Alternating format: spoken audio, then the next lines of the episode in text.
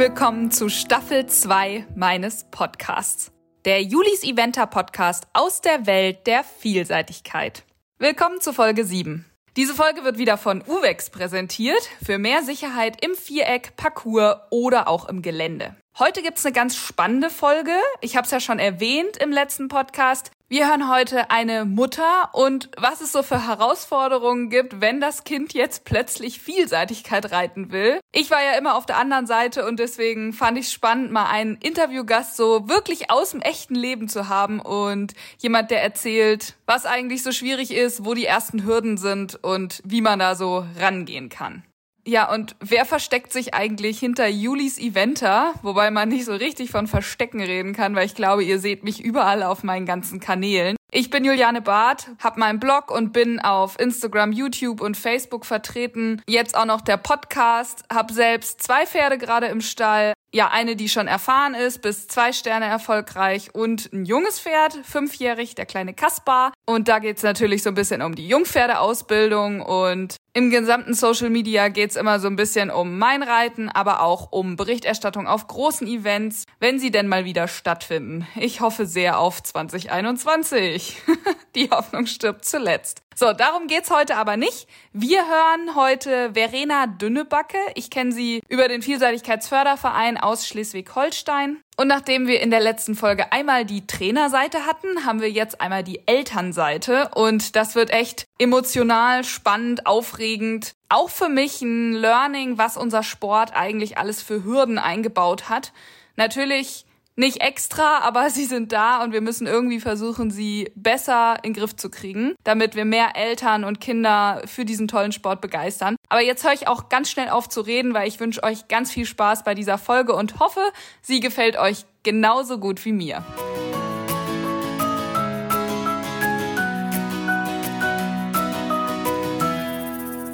Ja, Verena, herzlich willkommen in meinem Podcast. Vielen Dank, liebe Juliane. Es freut mich sehr, dass du gefragt hast, ob ich Zeit habe. Und ich bin gespannt, was für eine Folge da heute draus wird. ja, ich auch. Denn ich habe ja jetzt quasi wie so eine kleine, naja, ich nenne es jetzt mal kurz Amateurreihe. Fing ja an mit Annika und dann haben wir einmal einen Trainer gehört und jetzt fand ich es einfach spannend, mal wirklich die andere Seite der Medaille zu zeigen, nämlich die Eltern, die quasi immer mal wieder mitgeschwungen sind in einigen Folgen, weil ich die Kinder gefragt habe und die sich ganz viel bei ihren Eltern bedanken. Aber deswegen finde ich es schön, dass du als Elternteil jetzt einmal hier, ja, ein paar Fragen beantwortest. Ja, ich bin dabei und ich würde sagen, legen wir los. Genau, vielleicht erstmal Status quo. Also, ja, wie alt ist dein Sohn und was reitet er jetzt so? Ja, also Louis ist jetzt 14. Der hat jetzt vor ja, zwei, zweieinhalb Jahren hat er angefangen, ganz normal auf, auf einem Pony und ist jetzt bei A-Springen und ist letztes Jahr seine erste E-Vielseitigkeit und dann auch das erste A-Gelände geritten. Das ist ja eine ziemlich große Steigungskurve und zweieinhalb Jahre erst am Reiten. Ja, ich hatte zwischendurch immer auch mal gehofft, dass er vielleicht früher anfängt, weil er durch mich auch immer viel mit war. Da hatte er aber überhaupt kein Interesse und hat ganz viel Fußball gespielt, was er jetzt auch immer noch macht neben dem, dem Reiten und glaube ich auch ein sehr guter Ausgleich an, an Teamsport neben so einer Einzelsportart ist. Und irgendwann hat es ihn dann gepackt, als er auf Fehmarn einmal ähm, Mathis Rüder im L-Springen gesehen hat, ah. den wir auch sonst jedes Wochenende immer im Stall Rüder gesehen haben. Und dann hat er aber Mathis im L gesehen und sagte dann so lapidar zu mir, also Mama, wenn ich mal L-Springen reiten kann, dann, dann möchte ich jetzt doch mal reiten. Ach so. Und dann habe ich gesagt, na ja, gibt noch ein paar Schritte vorher, das hat er auch sehr schnell gemerkt, aber ist seitdem wirklich jeden Tag dabei und hat also mit dem Pferd oder mit den Pferden, die wir da haben, unheimlich viel Spaß und ja, ist da ganz begeistert bei der Sache. Hm.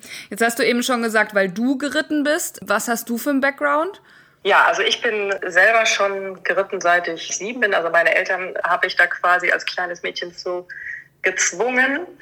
Auf Schulponys habe ich reiten gelernt und habe dann später ganz viel Glück gehabt, beim hessischen Landestrainer reiten zu können, seine Pferde.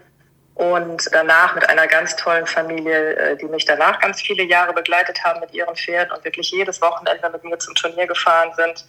Und das war Springen. Also zur Vielseitigkeit gar kein Bezug. Das ist auch ganz, ganz, ganz weit weg gewesen von mir. Ich habe auch selber viel auf Turnieren für Paul Schockemüller und Volker Wulff gearbeitet neben dem Studium. Und das waren immer so ein bisschen die Verrückten, ne?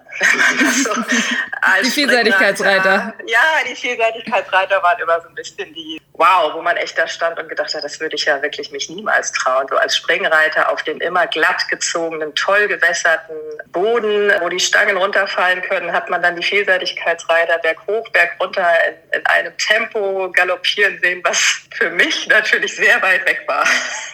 Ja, kann ich mir vorstellen. Aber wie seid ihr denn dann zur Vielseitigkeit gekommen? Das war eigentlich ganz interessant. Also obwohl wir wirklich ja auch bei Rüders dann immer jedes Wochenende und in den Ferien geritten sind und da natürlich dann auch irgendwie viel mitgekriegt haben, wäre ich trotzdem jetzt nicht auf die Idee gekommen, zu sagen, ich lade jetzt mal das Pferd auf und wir fahren auf den Geländeplatz. Das war trotzdem irgendwie noch weit weg.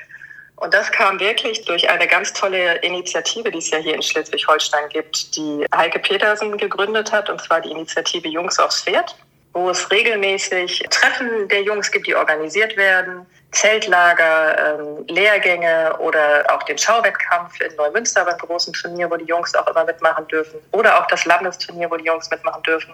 Und das war einfach bei einem dieser Lehrgänge, wo dann Springen, Dressur und Gelände immer angeboten wird wo Louis dann auch einfach dann mal mitgeritten ist. Also das hat sich dann so ergeben. Die reiten dann über den Geländeplatz und sind erst ein bisschen gesprungen und dann reiten die danach einfach so, ja, reiten sie da einfach so rüber. Und irgendwie steht man dann auch da und denkt so, hm, willst du das jetzt stoppen? Und habe ich dann nicht gemacht. Und wenn man dann sieht, was für strahlende Augen dein Kind dann hat und wirklich, obwohl er vorher gesprungen ist, was ja ihm auch total viel Spaß macht, war das irgendwie mit nichts zu vergleichen. Und danach ist er wirklich abgestiegen nach drei Baumstämmen und hat gesagt, Mama, ich möchte Vielseitigkeitsreiter werden.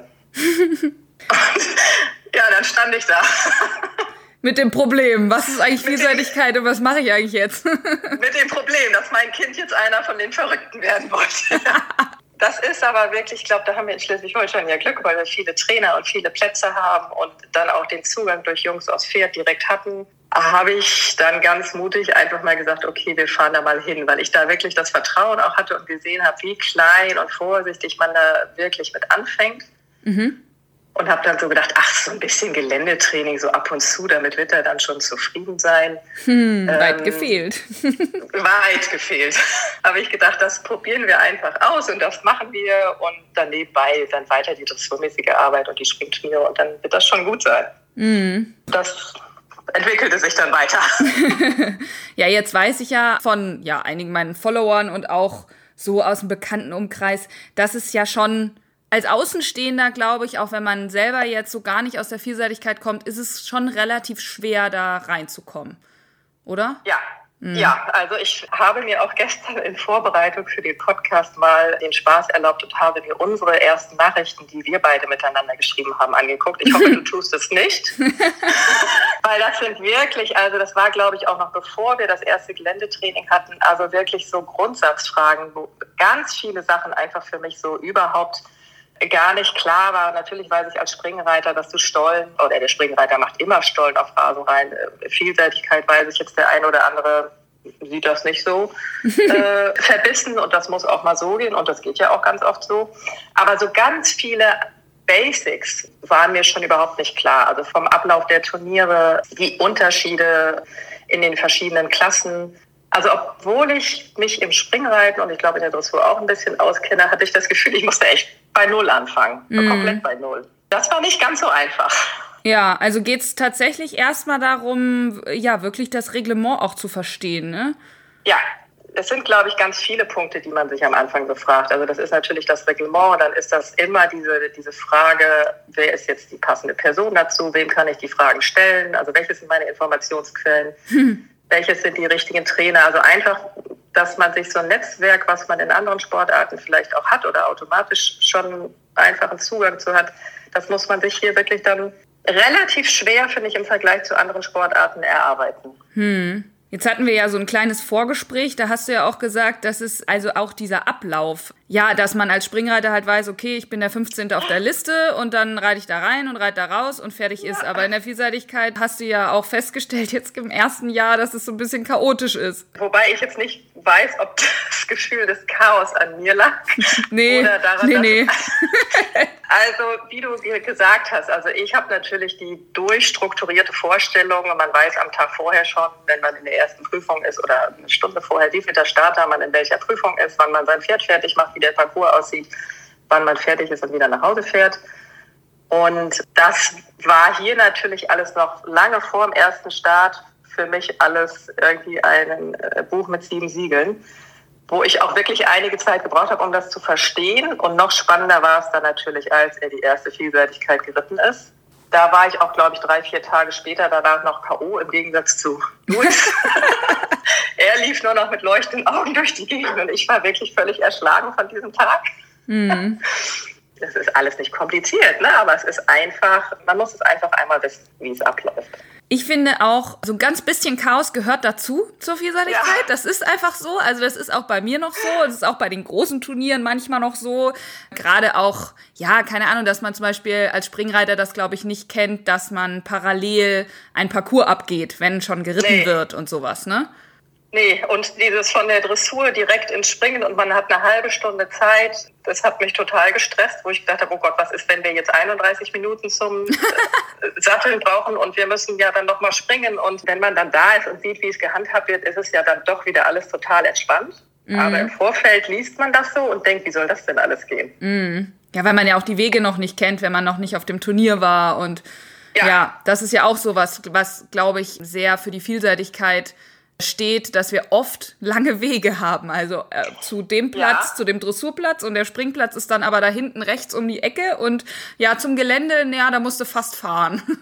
ja, das ist wirklich, ich kann auch, glaube ich, jedem, der ähnliche Pläne jetzt hat, wirklich nur ans Herz legen, wenn es das gibt, vorher so eine Trainingsvielseitigkeit oder so ein Trainingsgelände zu machen. Mhm. Da bin ich sehr, sehr froh, dass wir das jetzt ungefähr vor einem Jahr um diese Zeit einmal gemacht haben ich meine, so Louis in seinem Alter, der denkt da nicht so viel drüber nach. Ne? Nee. Aber so als Mutter versucht man das ja dann alles irgendwie äh, zu wissen, wie es funktioniert, damit das Kind nicht drüber nachdenken muss. Und ich bin echt froh, dass wir dann bei der ersten richtigen Vielseitigkeit schon mal ich nicht mehr so viel über den Ablauf im Gelände jetzt nachdenken muss. Und da ist einfach so eine Trainingsvielseitigkeit das war sehr spannend. und es ist, glaube ich, auch so ziemlich alles schiefgegangen, was schiefgehen konnte. Ich glaube, der ein oder andere wird sich im Süßel den Rest seines Lebens an Louis erinnern. Vom Airbag aufgehen, über den Schraubenschlüssel nicht dabei, über den falschen Kurs geritten, weil wir den Weg nicht ganz genau abgegangen sind. Mhm. also alles so Fehler, die man dann hoffentlich nur einmal macht mhm. und die wir dann natürlich beim ersten Start diese schon mal nicht mehr gemacht haben. Ja, klar, als Springreiter, da stehen auch viele oft nur mitten im Parcours und sagen, okay, der Sprung, der Sprung, der Sprung. Wobei ich es von meinem Springtrainer gelernt habe, jeden Meter abzugehen. Aber ja, das kann man im Gelände wirklich nicht machen, weil wenn um die Ecke vielleicht doch wie war das bei euch? Was war da um die Ecke, was, was gar nicht so cool war? Ja, also die Situation war die, dass wir wirklich, ich wusste ja nun schon von dir und was man alles bei den diversen Influencern gelesen hat, natürlich auch unser Trainer wirklich ganz massiv immer darauf hingewiesen hat und immer wieder gesagt hat, mehrmals den Kurs gehen. Also wir waren wirklich echt früh da, es war kein Mensch da. Es war allerdings so ein bisschen schlammig, also es war eigentlich sehr schlammig und es war ein Süßel der Platz. Es ist ja kein Rasen, es mhm. ist ja mhm. schon Sand teilweise. Ja. Und wir sind auch alle Sprünge bis auf, glaube ich, die letzten drei, nachdem wir sehr lange mit dieser Liste gekämpft, also mit diesem Plan gekämpft hatten. Wenn man da noch nie gewesen ist, dann äh, ist man halt erstmal, okay, wo ist oben, unten, rechts, links? Ja, also das hatten wir dann irgendwann. Und dann waren so die letzten paar Sprünge, die wirklich so tief im Schlamm waren. Da haben wir gesagt, ach, das sehen wir ja da vorne. Also dann musst du da lang und dann da lang und dann da lang und den, den Rest sind wir abgelaufen. Und als er dann geritten ist, stellten wir dann, beziehungsweise er auch beim Reiten fest, dass dann den Weg, den wir gedacht hatten, den er gehen muss, dass da ein offener Graben in der E-Vielseitigkeit im Weg war. Mhm. Was natürlich dann nicht der richtige Weg war, weil der offene Graben ist nicht in der E-Vielseitigkeit. nee, ha haben, wir jetzt, haben wir jetzt schon gelernt und schon gar nicht so ein offener Graben. Mhm. Das schlaue Pferd hat das aber alles ganz brav gemacht. Der ein oder andere hat geschmunzelt, der hat auch trotzdem eine gute Note bekommen, weil es ja auch eine Trainingsvielseitigkeit war. Aber das sind natürlich einfach gefährliche Sachen. Ne? Das sollte keiner nachmachen und das kann ich auch keinem empfehlen. Nee. Und wir haben es, danach ist ja die erste richtige Vielseitigkeit, E-Vielseitigkeit in Lobülen geritten. Und da sind wir zum Beispiel wirklich, damit wir auch wirklich genug Zeit haben und dass er auch nicht so weit ist, am Tag vorher einmal hingefahren und Hans Melzer war sie gerade am Fertigmachen und hat uns auch ganz nett einmal erklärt, den Kurs. Und wir sind sie wirklich einmal ganz in Ruhe abgegangen und am nächsten Tag nochmal. Und dann ist das auch nicht nochmal passiert. ja. Die Leute drumrum, äh, höre ich jetzt bei dir eigentlich so raus, sind eigentlich alle immer sehr hilfsbereit gewesen. Oder wie hast du das empfunden? Ja, also das muss ich echt sagen. Das ist egal, auf welchem Platz wir jetzt gewesen sind, die wir hier in Schleswig-Holstein oder Niedersachsen so haben ob zum Training oder auf den Turnieren, das muss ich schon echt sagen, das finde ich unheimlich beeindruckend, wie die Stimmung unter den Eltern ist. Ich habe so viele nette Eltern kennengelernt auf den paar Turnieren, auf denen wir jetzt waren, mit denen wir dann auch heute noch Kontakt haben mit Kindern, die genauso Anfänger sind wie Louis. Mhm. Das habe ich so überhaupt nicht gedacht. Kennt man auch aus dem Springen in der Form so nicht. Mhm. Aber es ist halt wirklich so, du stehst da mit deinem Kind, dein Kind macht das das erste Mal neben dir, stehen drei Leute, die das auch zum ersten Mal machen. Natürlich kommt man dann ins Gespräch. Schweiß zusammen. Definitiv, ja, alle zittern dann auch mit. Und dann ist es aber auch von den anderen, wo man einfach ja weiß, dass sie schon weiter sind. Also wir hatten, wie gesagt, Hans Melzer hat uns ganz nett den Parcours erklärt in Lumbühlen. An dem Tag, wo dann die Prüfung war, stand Louis auch noch mal da guckte sich den Kurs nochmal an, dann ging Anna Siemer an uns vorbei und wir gratulierten ihr noch zu der gewonnenen Springpferdeprüfung mit einer wahnsinnigen super Runde mit 9,0. Und dann ist sie wirklich stehen geblieben und hat sich eine Viertelstunde Zeit genommen und ist mit Louis den ganzen Kurs nochmal durchgegangen. Und hat ihn richtig gepusht und richtig motiviert. Und er hat so leuchtende Augen schon vor dem Ritt gehabt. Und damit kannst du so Kinder wirklich richtig begeistern, wenn du einfach merkst, da ist eine positive Stimmung und ein positives Umfeld und alle begeistern sich für das Gleiche und fiebern mit. Das ist schon wirklich beeindruckend. Und das ist auch was, wo auch ich als Springreiter dann irgendwann sagen musste, okay, er hat vielleicht recht. Das ist vielleicht doch wirklich ein toller Sport. Die Verrückten sind doch nicht so verrückt. Nein, die Verrückten sind, glaube ich, trotzdem verrückt, aber sie sind total nett. Aber nett dabei. nett dabei, ganz genau.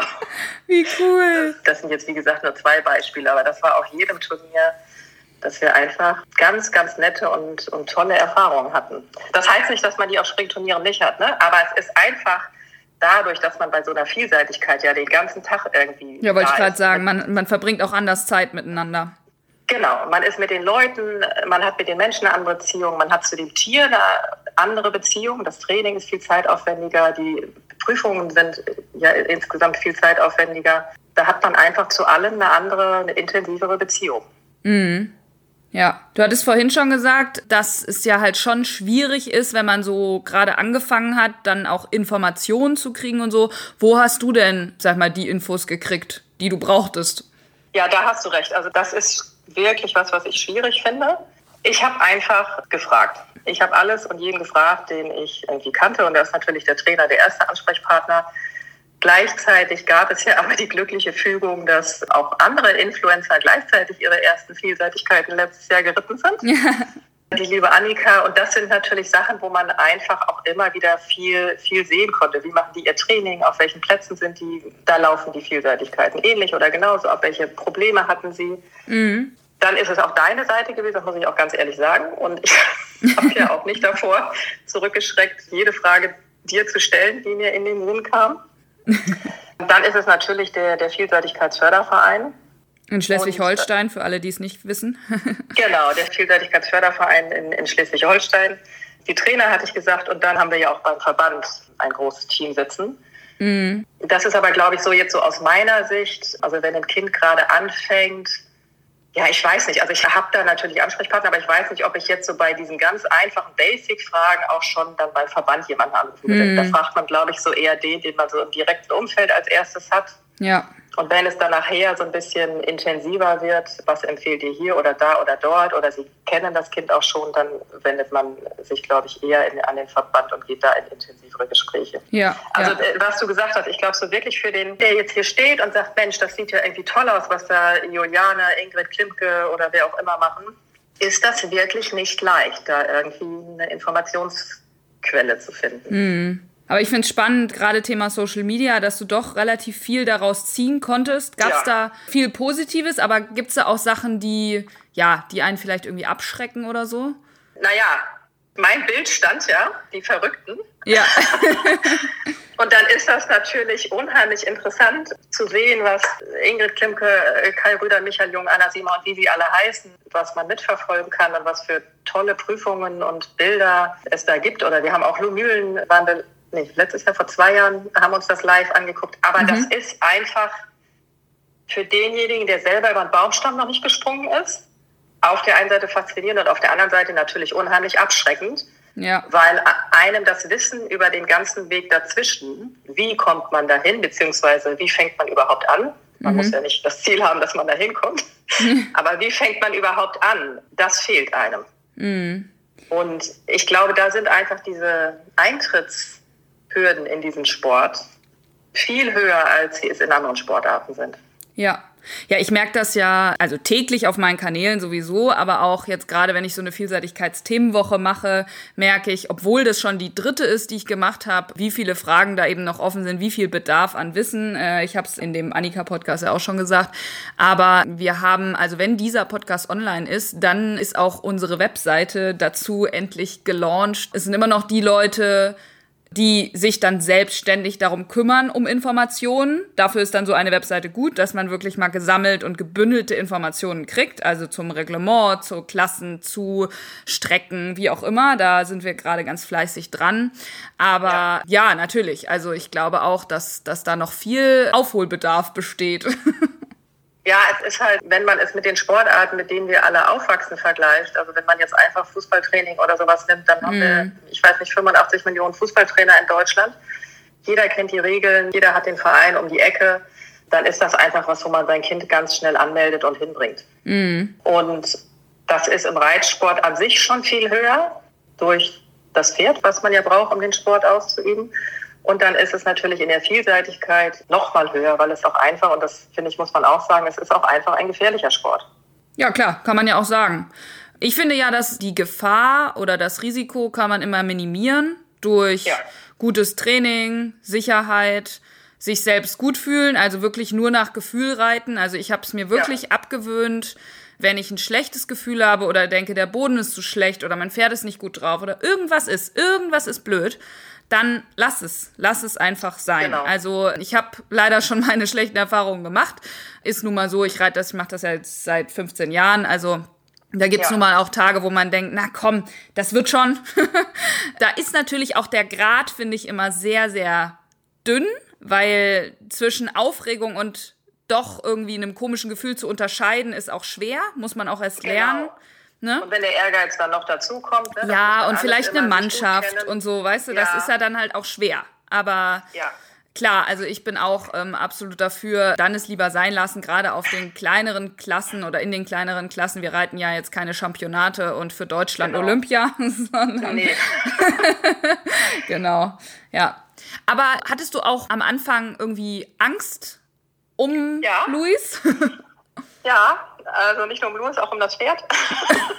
also um beide, ja, also ich bin gestorben. Auch da braucht man, glaube ich, einen guten Trainer, der das dann gut einfangen kann. Die gibt es ja, das ist, glaube ich, ganz wichtig, dass man guckt, dass man den, den passenden Trainer für sich findet.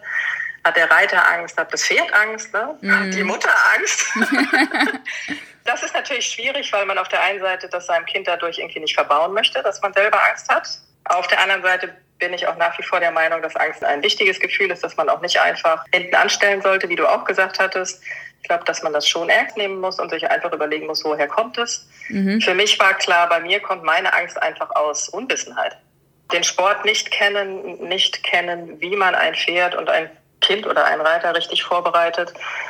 Und das ist auch nicht weg, aber das ist schon viel, viel weniger als am Anfang, wo ich am Anfang ja gesagt habe, also Turnier, das werden wir niemals machen. Jetzt durfte letztes Jahr auch die erste A-Vielseitigkeit reiten und ich war total entspannt.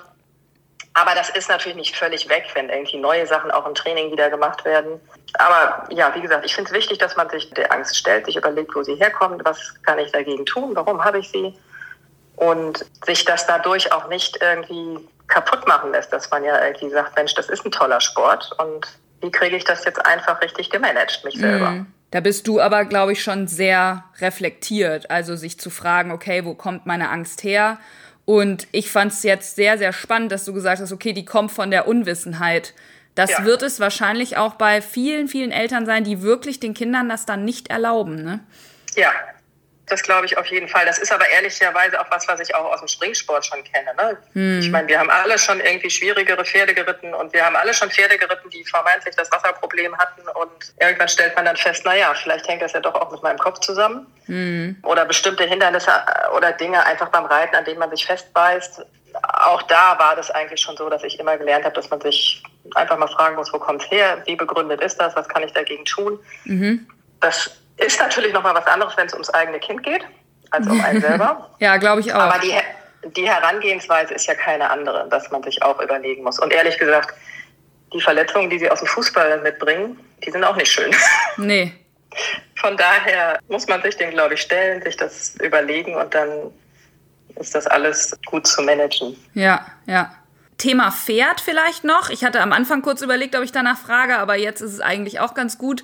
Ihr hattet schon Pferde, mit denen ihr das jetzt sozusagen macht, oder habt ihr extra nach einem gesucht, der jetzt sozusagen für die Vielseitigkeit dann passend ist? Wir hatten für Louis nach einem Springpferd gesucht. Er hatte vorher einen Pony, mit dem er gesprungen ist. Und dann hatten wir als Nachfolger danach nach einem Pferd gesucht. Mhm und haben da die Stute, die wir jetzt haben, eine, eine achtjährige Stute zur Verfügung bekommen. Das ist ein achtjähriges Springpferd Baden-Württemberger. Die ist L-platziert und die ist einfach total ehrlich. Die will rüber, egal was da steht. Immer. Und da hatte ich dann auch das Gefühl, mit der kann man das mal ausprobieren.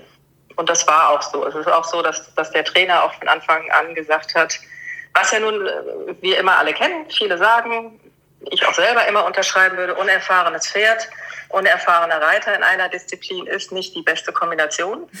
War aber jetzt hier einfach nicht zu ändern. Mhm. Weil es stand jetzt irgendwie kein erfahrenes Vielseitigkeitspferd zur Verfügung. Und wie man jetzt hier gesehen hat, wenn man das irgendwie durchdacht angeht, ist das auch kein Problem.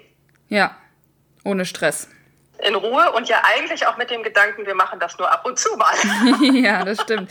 Und das ging mit den Besitzern aber problemlos? Also, weil ich kann ja. mir da auch vorstellen, dass jemand sagt, boah, nee, das ist jetzt gefährlicher und die Belastung ist höher und. Nein, das geht mit den Besitzern ganz, ganz problemlos. Die sind ja selber aus dem internationalen Springsport. Mhm. Das ist ja auch gefährlich. Ja.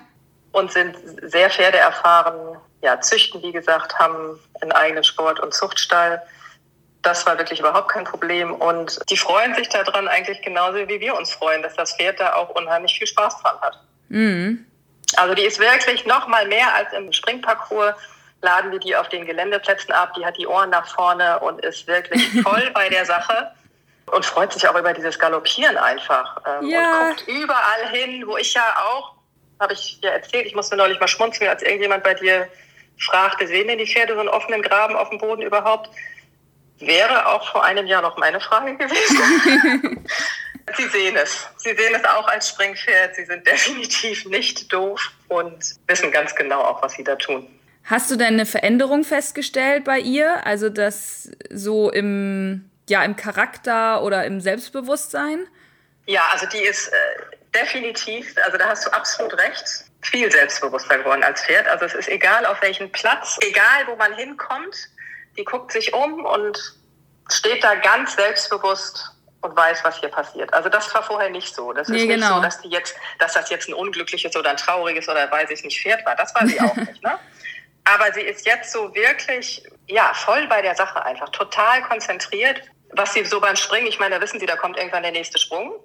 Und hier auf so einem Geländeplatz rechnen sie schon damit, dass da ja auch nochmal irgendwie Sachen kommen, die sie noch nicht kennen. Ja. Also viel aufmerksamer. Mhm. Ja, habe ich ja bei meiner Stute auch festgestellt. Die war auch, also zufriedenes Pferd. Aber erstmal dieses Galoppieren, das hat ja. der halt unheimlich gut gefallen, dass sie endlich mal bisschen freier galoppieren konnte und nicht Sprung und rum und zack und sondern halt mal auch mal 500 Meter geradeaus. Und dann halt auch dieses Selbstbewusstsein. Die war auch, glaube ich, schon relativ selbstbewusst in ihrer ganzen Art. Aber so dieses, ja. nee, nee, ich entscheide das, das wird schon. Das ja. äh, hat sie erst seit, seitdem sie eigentlich ja, ein, zwei Jahre Busch geht.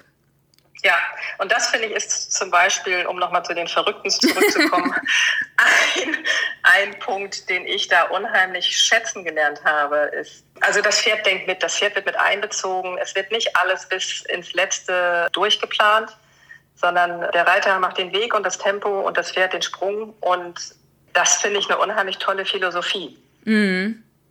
Das ist ja schon sehr gut ähm, aufgepasst bei den Trainings. Ja. ja, wir versuchen aufzupassen, genau. Ja, das finde ich wirklich gut, weil man sieht auch, dass die Pferde daran schon wachsen. Ja. Wie ist das für dich als Mutter, das irgendwie alles zu managen? Also Training, wohin fahren? Es ist ja schon, der Aufwand in der Vielseitigkeit ist ja schon deutlich größer. Ich kann es halt ich sag mal, schwer einschätzen, weil ich bin erstens kein Elternteil und zweitens hat meine Mutter war auch Vielseitigkeitsreiterin, die hat halt irgendwie immer das alles möglich gemacht und ich weiß jetzt natürlich als erwachsener Mensch, wie viel Aufwand das ist, aber als Kind habe ich das natürlich auch nicht wirklich also durchgeholt. Jetzt kannst du uns das einmal, ja, aus dieser Warte. Ja. Also ich muss schon ehrlich sagen, also ich bin da glaube ich noch weit weg von, ganz weit weg von einem perfekten Plan. Also wenn man den jemals hat, nee. wahrscheinlich ändert sich das auch immer wieder und es ist unheimlich zeitaufwendig. Das ist der negative Punkt. Auf der anderen Seite hat man natürlich auch viel Zeit mit dem Tier zusammen und auch mit dem Kind.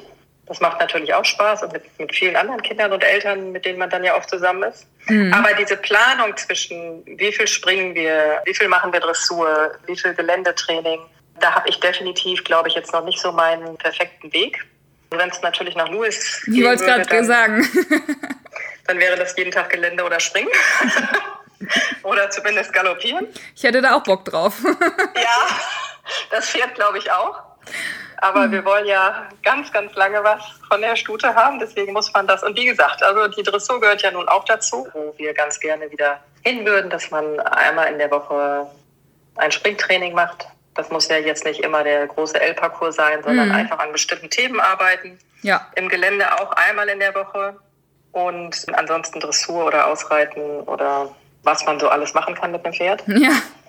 Aber es ist natürlich wirklich eine Planung, weil man ja auch zumindest fürs Geländetraining ja dann doch immer irgendwo hinfahren muss. Dann möchte man auch verschiedene Plätze dem Pferd zeigen, weil die auch unterschiedliche Anforderungen haben. Mhm. Und das finde ich tatsächlich noch nicht ganz einfach, da so die richtige Balance zu finden. Mhm. Und das vor allem dann auch für den Tag X alles irgendwie dann drauf zu haben. Ja. Die Dressuraufgabe, das Springen, wo man ja immer Themen hat, an denen man arbeitet, im Gelände, wo man immer Themen hat. Und das alles am Tag X auch noch dann mit dem Wechsel von der Dressur in den Parcours, ins Gelände. Da haben wir noch viel vor uns. Ja, es ist ja aber auch einfach ein Triathlon, ne? Also man muss einfach, ja. also es ist ja nicht nur finde ich für das Pferd anspruchsvoll und ich sag mal, in unserem Training irgendwie muss es vielseitig sein und so weiter, sonst auch für den Reiter relativ anspruchsvoll mit auswendig Reiten der Dressur und dann den Springparcours ja. merken und dann Gelände abgehen und alles am besten, wenn das eine vorbei ist, gleich wieder raus aus dem Kopf und das nächste rein in den Kopf. Da hast du, da hast du absolut recht. Das ist von dem, was da an den Reiter für Anforderungen gestellt werden, auch wirklich nochmal eine andere Hausnummer, als wenn man irgendwie hinfährt, reitet, irgendwie seine zwei Springen oder seine zwei Dressuren und fährt wieder nach Hause und war irgendwie, ich weiß nicht, drei Stunden weg. Mhm. Aber das ist natürlich auch das, was irgendwie die, die Faszination ausmacht. Dieses komplette Umswitchen äh, von der Dressur in den Springparcours ins Gelände. Das ist natürlich das, was wirklich dann die Augen zum Strahlen bringt. Ja, das stimmt. Hast du denn irgendeine Idee, wie man ja quasi Eltern noch mehr abholen kann da. Also ich meine, du bist ja schon so weit, dass du springen geritten bist. Ich glaube, wenn man jetzt mal darüber nachdenkt, dass es ja auch Eltern gibt, die gar nichts mit Pferden zu tun haben und dann Kinder, die unbedingt Vielseitigkeit reiten wollen, da ist ja noch mehr, sag ich mal, Aufholbedarf. Ja, wie man das irgendwie machen kann, wie man irgendwie das Angebot verbessert. Ja, also du hast recht. Ich glaube, es gibt ganz, ganz viele Kinder und ich glaube auch viele Eltern, die da interessiert sind, wo wir auch immer wieder angesprochen werden. Und der eine sagt dann, ja, wir kommen mal mit euch. Der andere sagt, oh nee, ist mir zu gefährlich. Und das ist, glaube ich, genau der Punkt, was du sagst, dass man die da abholen muss, wo die stehen. Also der eine hat vielleicht irgendwie ein Kind im Schulbetrieb am Reiten und die wäre vielleicht kernig und bissig und motiviert genug, um das auszuprobieren. Dann hat man andere Kinder, wo ja, die Eltern vielleicht aus dem Dressursport kommen oder wie ich aus dem Springsport, die sagen, um Gottes Willen. Und wenn du mich jetzt so fragst, dann glaube ich, geht es nur, wenn man diese Hürden möglichst niedrig hängt. Weil weißt du, ich glaube, es wird schon kompliziert, wenn jemand sagt, ich muss erstmal aufladen und muss zu einem Geländeplatz fahren, den ich nicht kenne, zu einem Trainer, den ich nicht kenne. Mm. Das ist, glaube ich, einfach schon schwierig. Und ich könnte mir vorstellen, aber da vielleicht gab es da auch schon ganz viele andere Leute, die sich da schlaue Gedanken gemacht haben. ich könnte mir vorstellen, dass wenn man, ich weiß nicht, vielleicht sowas wie Trainings, Schnuppertage oder Tag der offenen Tür in den Vereinen selber angeboten werden oder zumindest in so einer Umgebung, wo man sagt, da können wir mal sonntags auch ohne Pferd hinfahren. Ja. Da macht jetzt, ich weiß es nicht, der Verein XY, der stellt sich vor und sagt, das sind unsere Springreiter, das sind unsere Dressurreiter, das sind unsere Voltigierer und unsere Vielseitigkeitsreiter, die springen auch noch mal ein paar Baumstämme und hier sind unsere Ansprechpartner. Ja. Ich glaube, mhm. dass das ganz wichtig wäre, dass man das Eltern einfach macht, ins Gespräch zu kommen. Mhm. Ja, diese Hürde, ich glaube auch. Ja. Weil du bist ja schon sehr umtriebig, ne? Und fragst und guckst und ja. suchst und weiß nicht, stellst sogar auf Social Media per Nachricht mal eine Frage und so, weißt du das? Ja. Ich glaube, das machen ja schon ja 80 Prozent der anderen nicht, weil sie dann sagen, oh, ja. nee, also schaffe ich jetzt irgendwie auch nicht mehr. Ich glaube, das ist genauso, wie du das sagst. Ich, ich meine, auch da ist ja so, wo man dann denkt, oh, was frage ich den jetzt? Und die Frage ist doch bestimmt total doof. Und, ja, aber keine ähm, Frage ist doof. Also da, da muss ja. ich auch wirklich sagen, ich bin ja da auch wirklich hinterher bei meinem Instagram, dass ich versuche eigentlich jede Frage irgendwie zu beantworten. Ich habe auch ein paar Sachen fast schon ein bisschen auf Standardvorlage, weil die sehr oft kommen. Ja. aber das ist halt nicht schlimm, weil besser du hast gefragt und dann ja, kriegst halt eine Antwort, als wenn man dann sagt, oh nee, ich traue mich nicht zu fragen und deswegen mache ich es jetzt schon gar nicht. Natürlich, auf jeden Fall. Also wenn ich mal so denke, welche Kinder da so in Schleswig-Holstein gerade nachkommen, dann habe ich schon den Eindruck, dass das jetzt nicht viele sind. Und das ist ja einfach schade, wenn das daran liegt, dass diese Hürden so hoch sind. Ich meine, man muss natürlich einfach mal sagen, gewisse Dinge, die kann man nicht ändern, die sind an dem Sport einfach hoch. Ne? Das ist teuer, das kann man nicht wegdiskutieren. Das ist auch gefährlicher, als wenn das Kind jetzt vielleicht Synchronschwimmen macht. Das muss man ja, auch sagen. Das ist richtig. Und du musst auch einfach irgendwie den Weg in einen Reitverein finden und, und Zugang zu Leuten haben. Das, das ist einfach so. Aber ich glaube, dass so die meisten Vereine, die ich so kenne, die könnten schon ganz genau sagen, also hier haben wir irgendwie ein paar Jungs und Mädels, die hätten da Lust dran, gar nicht mal, um jetzt hier irgendwie äh, in zwei Jahren die Elfvielseitigkeit zu reiten, mm, sondern die nächste Ingrid Klimke zu finden. Ja, ja, genau. Nein, genau. Sondern einfach um die Grundausbildung der Kinder. Und dafür halte ich das für unheimlich wichtig, schon allein was diesen Sitz angeht und diese Sachen, die man in der Vielseitigkeit alle zusätzlich noch lernt. Für die Grundausbildung von so einem Kind fände ich das unheimlich wichtig. Und wenn man da an die Vereine rantritt, ja. Vielleicht der Verband oder die FN oder ich weiß nicht, wer da jetzt die entsprechenden Gremien wären. Ja. Und da wirklich verschiedene Events ins Leben ruft, dass die Eltern einfach ganz leicht sofort Zugang zu Ansprechpartnern haben. Und als Unterstützung wäre natürlich Social Media. Ich meine, die FN macht ja nun auch gerade sehr viel auf ihrer Seite zu verschiedenen mhm. Themen. Oder die Verbände, die natürlich auch ganz viele Möglichkeiten haben, Leute zu erreichen. Ja.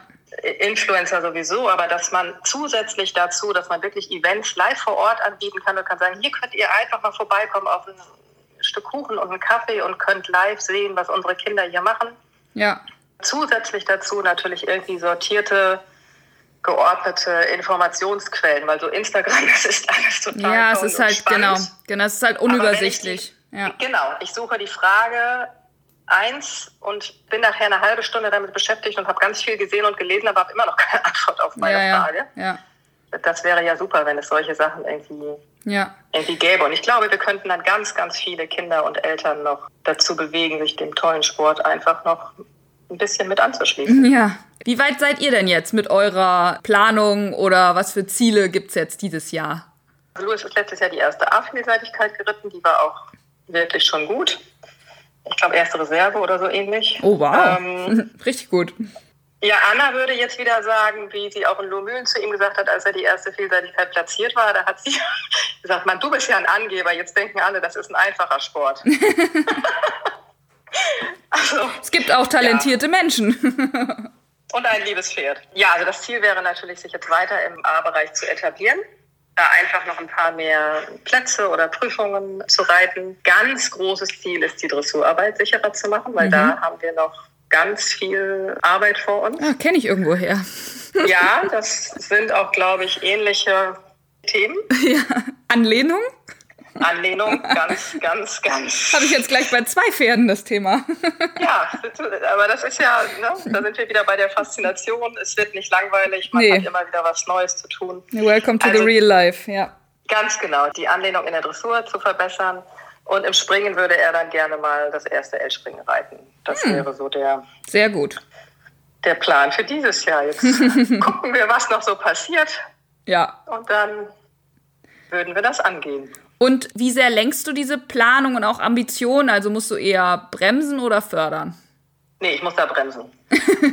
also was wir da eben schon mal hatten, der würde natürlich am liebsten jeden Tag Geländetraining, jeden Tag Parcours springen oder jeden Tag irgendwie übers Und übernächste Woche L-Springen nennen, ne? Sowieso. Ja. Hatten wir ja schon, als wir uns in Lumülen gesehen haben. Mann, Mama, was ist jetzt? Können wir jetzt nochmal höher, bitte? Ja, nochmal drei Löcher, Mama. Es ist nicht so viel. Mhm. Wobei Bremsen, es ist ja auch da immer die Balance, die man finden muss. Mhm. Bremsen, aber nicht demotivieren, auch das Pferd nicht unterfordern, aber auch nicht überfordern und auch motivieren. Das klappt auch ganz gut, aber so hin und wieder ist er dann doch frustriert, weil er gerne ein bisschen mehr möchte. Aber es ist ja auch einfach, finde ich so, also bei einem 14-Jährigen dann doch noch auch die Aufgabe der Eltern oder der Trainer, auch das Tierwohl mitzuvermitteln. Ja. Und nicht alles, was einem selber Spaß macht, ist gut fürs Pferd. Mm, das stimmt. Bei der Dressurarbeit, da muss ich ein bisschen motivieren. Ja, das, ja, also ich glaube tatsächlich, diese Balance zu finden, also das ist echt ein Kraftakt, jonglieren ohne Ende zwischen, ja, jetzt heute mal da ein bisschen mehr, aber da vielleicht mal lassen, um die Motivation noch aufrechtzuerhalten und dann aber auch aufs Pferd abstimmen und so. Puh, stelle ja. ich mir schon, ja, schwer vor. Es ist halt wichtig, dass man immer wieder erklärt, ne, warum man jetzt das eine oder das andere macht. Ne, wie du es äh, in Lomülen ja gesehen hast, da hatten wir ja dann zu ihm gesagt, komm, die Runde war jetzt gut, ne? dann muss man jetzt nicht noch mal eins höher, muss man mit einer guten Runde aufhören. Und das hat er dann schon gemerkt, dass beim nächsten Mal ne, er wirklich mit einem guten Gefühl und entsprechend positiv geht man dann auch in das nächste Training, als wenn das Training davor schlecht war. Ja. Ist ganz viel erklären einfach wichtig. Und dann mhm. kommen wir da auch meistens auf einen Nenner. Kommen wir da gut zusammen, genau. du, ich finde die Diskussion ja auch wichtig. Also ja. ähm, das ist ja das, was ich sagte. Ich möchte ja jetzt auch nicht sagen, also ich schreibe das hier vor und so machen wir das. Das ist auch nicht so, dass ich damit irgendwie immer recht habe. Mhm. Also manchmal ist es auch so, dass er sagt, ach komm, jetzt können wir aber doch dieses nochmal probieren, wo ich sage, hm. und dann sage ich, na gut, können wir eigentlich machen. Und dann war es wirklich gut und dann ist man ja auch einen Schritt weitergekommen. Ich kann ihn auch nicht immer bremsen, dann kommen wir auch nicht weiter. Nee. Und es ist ja auch wichtig, dass ja, die Kinder und die Pferde sich auch irgendwie eingebunden fühlen. Ne? Also, ja. dass nicht einer irgendwie was von oben vorschreibt. Und wie gesagt, also oft ist es auch so, dass er von oben was anderes merkt, als ich sehe. Mhm. Oder wenn ich sie reite, er jetzt auch schon anfängt, mich zu korrigieren. Ah, cool. und auch nicht falsch. Man sieht einfach von unten ganz oft andere Sachen, als man von oben merkt. Mhm. Und ja, da muss man sich immer mal wieder reiben, um dann auch einen Schritt weiterzukommen. Das stimmt. Sehr schön, Verena. Ich glaube, wir sind dann jetzt am Ende des Podcasts angekommen. Vielen, vielen Dank für deine Zeit. Es war wirklich super spannend. Ja, Juliane, ich danke dir. Ich hoffe, dass du so weitermachst wie bisher. Und, ich gebe mir Mühe. Ähm, Rede und Antwort stehst für alle Fragen und wir weiterhin natürlich verfolgen dürfen, was du so für Pläne und Wege mit deinen Pferden gehst.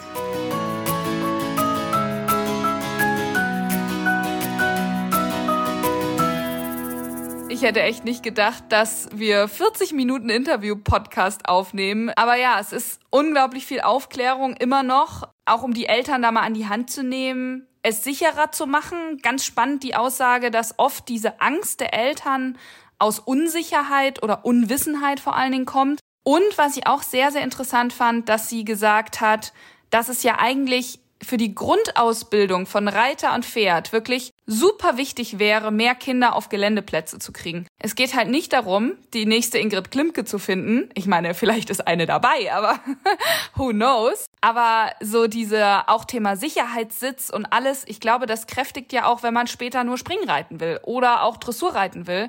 Dann hat man schon mal so mehr Basics, sitzt einfach sicherer im Sattel, wenn man mit dem Pferd einmal ausreiten geht oder so. Das ist wirklich auch mir ja immer ganz wichtig auf meinen ganzen Kanälen und deswegen habe ich ja auch auch mit meiner Mutter zusammen eine große neue Vielseitigkeitsseite gelauncht letzte Woche. Die heißt vielseitigkeit.info Und da findet ihr, wie es so schön heißt, alle Informationen. Also wir haben wirklich versucht, ganz, ganz viel zu recherchieren, alles zusammenzutragen, alles zu bündeln. Da geht's um Ausrüstung, welche gibt's, welche ist erlaubt nach aktueller LPO. Wir haben eine riesengroße Liste an Geländestrecken deutschlandweit. Sowas gab's noch nie, sowas gibt's nicht im Netz. 325 Plätze sind dort verzeichnet mit teilweise Telefonnummern, Ansprechpartnern, Adressen und so weiter und so fort. Man kann nach Postleitzahl sortieren und sieht sofort auf den ersten Blick, was ist in meiner Nähe. Da haben wir wirklich sehr viel Arbeit reingesteckt. Unter anderem biete ich dort auch drei Webinare an. Also es ist so eine kleine Webinarreihe aus Vielseitigkeit. Erstens Basiswissen, zweitens Aufbau der Themen und drittens dann so Vertiefung der Themen. Schaut da doch gerne einmal rauf, vielseitigkeit.info und dann kann man direkt auf Webinare gehen. Denn am Dienstag startet eigentlich schon das erste und da ist der Anmeldeschluss morgen um 10. Das ist noch nicht so ganz voll, dass ich es machen kann und würde mich natürlich freuen, wenn ich es halten kann. Ich glaube, auch das ist zum Beispiel für alle Eltern interessant. Was läuft da ab? Wie funktioniert's? Auf was muss ich achten? Dann habe ich ja schon gesagt, diese Folge wurde wieder von Uvex präsentiert. Ich freue mich sehr über diese Unterstützung. Und ich weiß nicht, ob ihr den schon kennt. Es gibt einen neuen LED-Helm, der heißt Uvex Essential 2 LED. Das ist der erste Uvex-Helm mit innovativer Helmbeleuchtung. Das hört sich jetzt erstmal komisch an, Beleuchtung. Aber wenn ihr halt in der Dämmerung unterwegs seid oder an der Straße oder so, dann werdet ihr einfach besser gesehen, weil der leuchtet. Der hat hinten noch so eine rote Leuchte, wie, wie am Fahrrad im Grunde. Aber ihr werdet halt deutlich besser erkannt. Und der hat sogar den Spoga Innovations Award 2021 gewonnen. Also wirklich eine tolle Innovation. Generell ist aber auch mein Spendenkonto für die Unterstützung des Podcasts weiter geöffnet. Ihr findet den Link überall. Und wenn euch die Folge gefallen hat oder generell der Podcast, dann freue ich mich da immer über eine kleine Community-Unterstützung. Jetzt kommt eigentlich nur noch der Ausblick. Und zwar ist die nächste Folge mit Anna Sima. Wir reden endlich wieder über die jungen Pferde. Folge 3 in der kleinen Reihe über die Jungpferdeausbildung. Da haben wir hoffentlich ein bisschen was zu erzählen. Vielleicht haben die Pferde ja auch schon mal erste Geländesprünge gemacht. Ich weiß es nicht so genau, weil ich weiß nicht, ob das Wetter es hergibt. Bis dahin freue ich mich aber über ganz viele Hörer von dieser Folge oder von allen Folgen, die bisher online sind. Wir sind ja schon in der zweiten Staffel. Staffel 1 hatte schon 20 Folgen. Bei Staffel 2 sind wir jetzt bei Folge 7. Und ja, erzählt es weiter, taggt mich in euren Stories und haltet den Kopf steif. Stay tuned und bleibt gesund.